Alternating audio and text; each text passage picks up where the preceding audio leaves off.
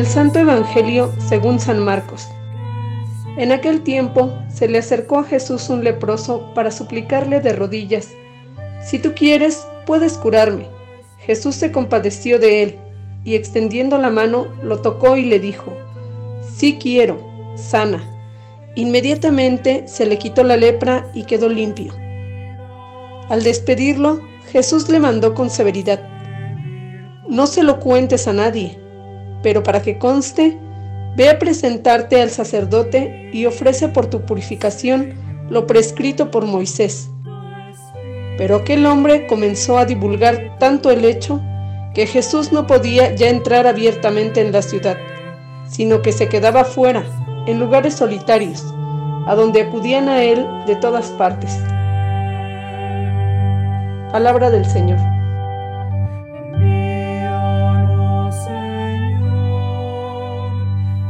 Con la gracia de Dios reflexionemos acerca del Evangelio de San Marcos que se ha proclamado en este sexto domingo del tiempo ordinario.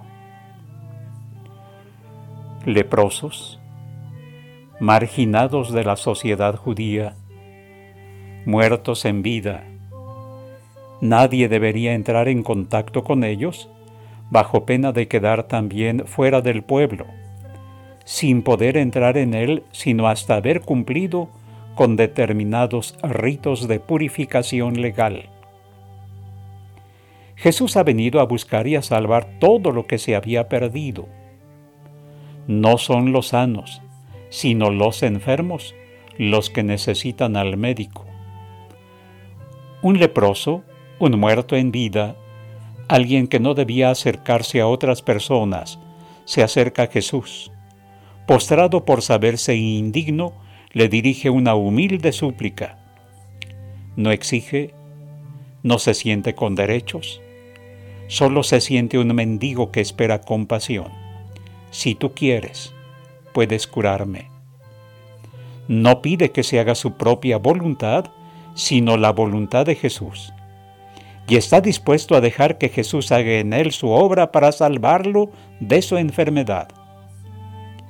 Jesús, manifestación de la misericordia del Padre, se compadece de este pobre hombre desgraciado y, contemplando su humildad y la sencillez de su oración, no tarda en concederle lo que ha expresado como un deseo lleno de confianza y de esperanza. Aquel que da una orden y de inmediato recibe una respuesta, le dice, sí, quiero, sana. Inmediatamente se le quitó la lepra y quedó limpio. ¿Cómo no proclamar el favor recibido? ¿Cómo callar ante las preguntas de quienes querían saber la razón de su curación? Aquel hombre llevó a Jesús multitudes que acudían a él de todas partes. Un gran ejemplo de lo que es el verdadero apóstol, conocer y reconocer a Cristo como el único que hace su obra de salvación en el corazón del hombre. Es Él quien transforma al pecador en santo. Es Él el autor de la conversión y de la vida nueva en el hombre. Cuando Él ha tenido misericordia de nosotros, cuando gratuitamente Él ha hecho de nosotros criaturas nuevas, ¿cómo no proclamar las maravillas que el poderoso ha hecho por nosotros y de que su nombre es santo. Solo quien ha tenido esa experiencia de Dios podrá ser portador de Cristo y llevar a todos hacia Él. No serán los discursos el esfuerzo del apóstol para convencer a sus hermanos de que crean en Cristo, sino su vida, tal vez antes llevada por caminos tortuosos y ahora renovada en Cristo. La Eucaristía nos reúne en torno a Cristo sin marginar a alguien. En torno a la mesa del Señor, todos somos uno en Cristo. Tal vez entre nosotros no solo haya enfermos del cuerpo con algunas enfermedades incluso contagiosas. Muchos tienen su espíritu roto, despedazado por las maldades, hundido por la marginación y por los desprecios.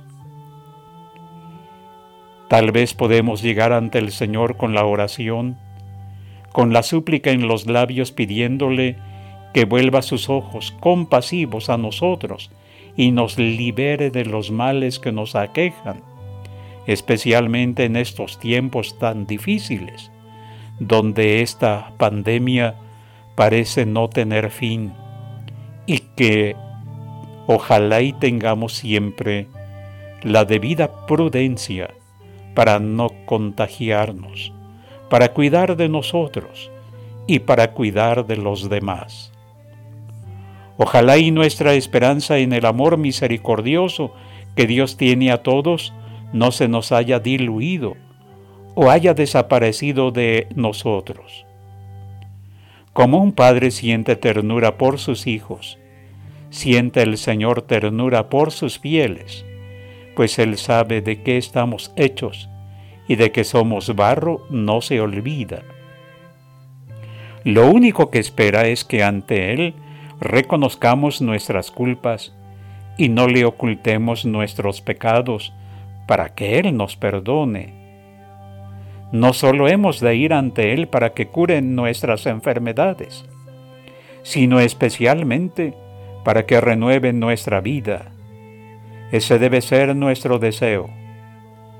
Como María hemos de decirle, hágase en mí según tu palabra, es decir, haz en mí tu obra. Yo soy como el barro tierno en manos del alfarero.